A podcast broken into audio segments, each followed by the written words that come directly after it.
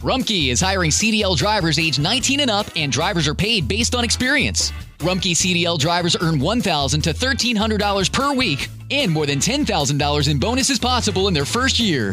Rumkey drivers are home daily, work in a recession resistant industry, receive great benefits and performance incentives. Start a lucrative career and apply now at rumkeycareers.com. Equal opportunity employer restrictions apply. How did we become Central Ohio's most trusted team of orthopedic experts? We focus on what matters most our patients. At Orthopedic One, we know we're only at our best when we're helping you get better. And every day, your commitment to overcoming pain and injury inspires and moves us. That's why we bring our best every day to earn your trust. Find a physician near you at orthopedic1.com.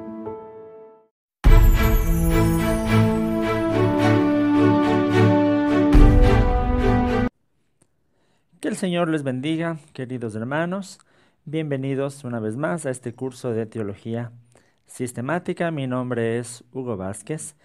En la lección anterior de este curso eh, expliqué de una forma, tratando de ser objetivo, estos dos puntos de vista acerca de la salvación, que es el calvinismo y el arminianismo. Si quieren ver ese video, les puedo dejar aquí una tarjetita.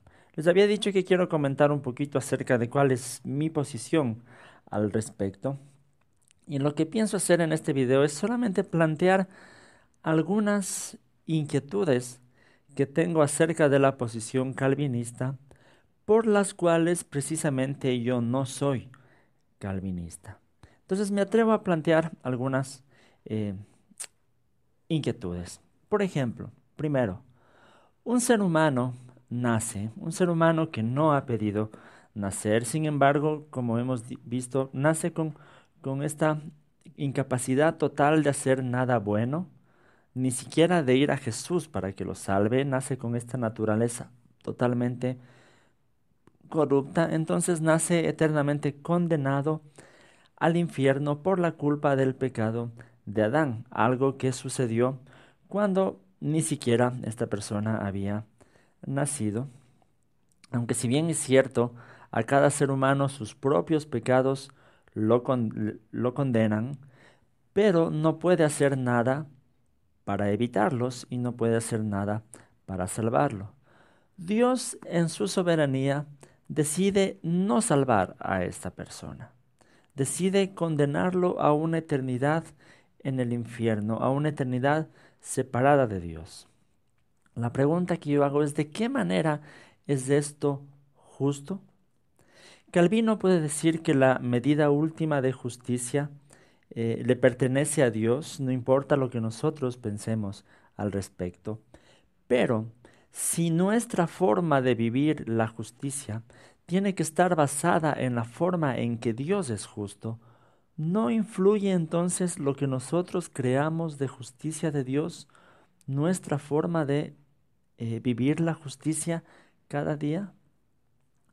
Ante esta inquietud, muchos teólogos reformados argumentan que Dios es justo porque está dando a cada uno lo que se merece, es decir, esa persona merece el infierno por sus propios pecados, porque sus pecados fueron por su propia voluntad.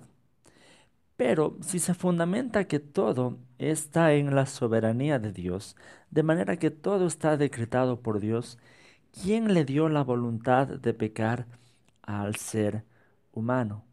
Entonces, esta, esta, manera de relacionar la soberanía de Dios decretándolo todo con la responsabilidad del ser humano con sus pecados es algo que para los calvinistas contemporáneos es un misterio, algo que no se puede explicar racionalmente, simplemente tenemos que aceptarlo. Pero entonces yo pienso, ¿no sería mejor aceptar que la, doctrina de la predestinación en sí, la, elección incondicional en sí es un misterio y no enseñarlo como una doctrina clave en sus denominaciones, ya que es, eh, pienso yo, imposible relacionar eh, racionalmente la soberanía de Dios y la responsabilidad del ser humano desde el punto de vista calvinista. Una segunda inquietud. Si en los Evangelios nos encontramos con un Jesús que demanda del ser humano el amor incondicional para con todos, incluso para con los enemigos. Mi pregunta sería, ¿con qué autoridad Jesús puede exigir que amemos a todos si Él mismo no ama a todos, según la perspectiva calvinista?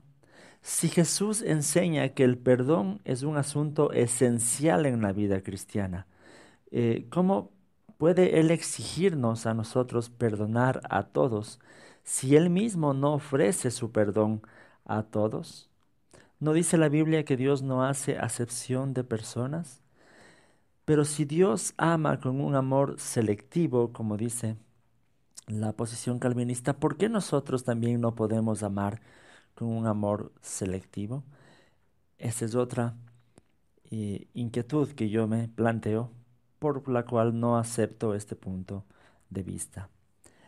Tercero, todos nosotros tenemos familiares o personas queridas que no han conocido a Jesús. La pregunta es, ¿debemos orar por la conversión de estas personas, aunque estemos seguros de que nuestra oración no va a cambiar ni va a influir en el decreto soberano de Dios de elección incondicional? A esto muchos calvinistas responderán que la oración es un mandamiento, ¿sí? Y, entonces, mi pregunta es, ¿lo que motiva nuestras oraciones tiene que ser solamente la obediencia, aun cuando no tenga sentido alguno? ¿No debería motivarnos también el amor y la compasión por las personas que necesitan a Jesús?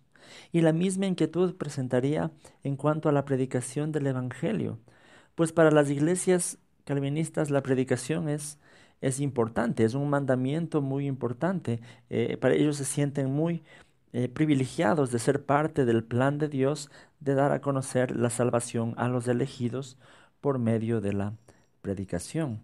Pero entonces, esta predicación ellos lo cumplen solamente por eso, por obediencia, porque es un privilegio.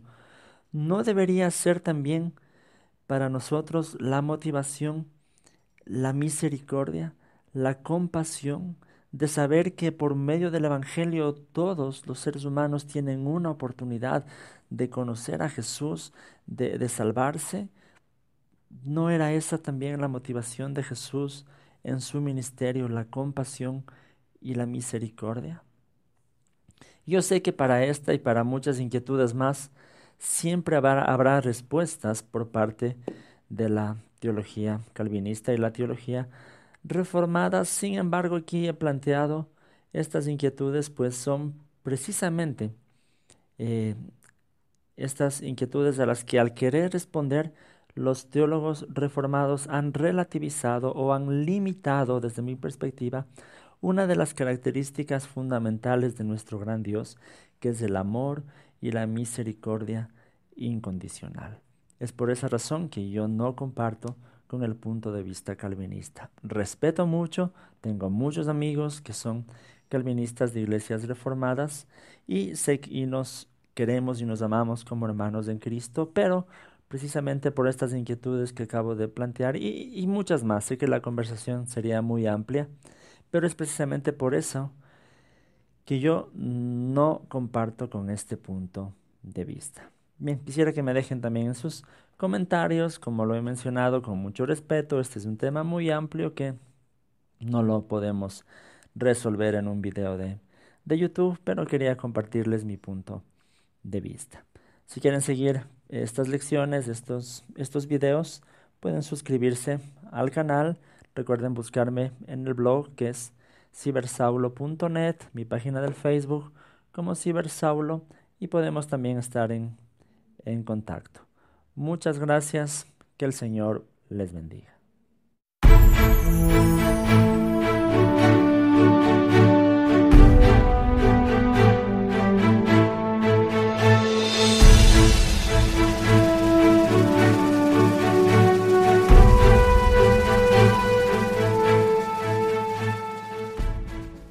Para celebrar los precios sorprendentemente bajos de State Farm, le dimos una letra sorprendente a esta canción. Llamando a State Farm encontré estos precios bajos y cambié Con precios sorprendentes ahorro mes a mes.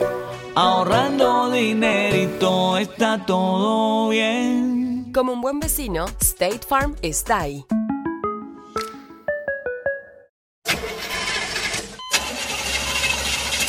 It's a fact. All cars will eventually break down. If you have CarShield, you can protect yourself from the high cost of auto repairs. And they're America's number one auto protection company. Your transmission, engine, and car's computer system are all covered. Get the ultimate vehicle service protection. Call CarShield now at 800 440 5931. That's 800 440 5931.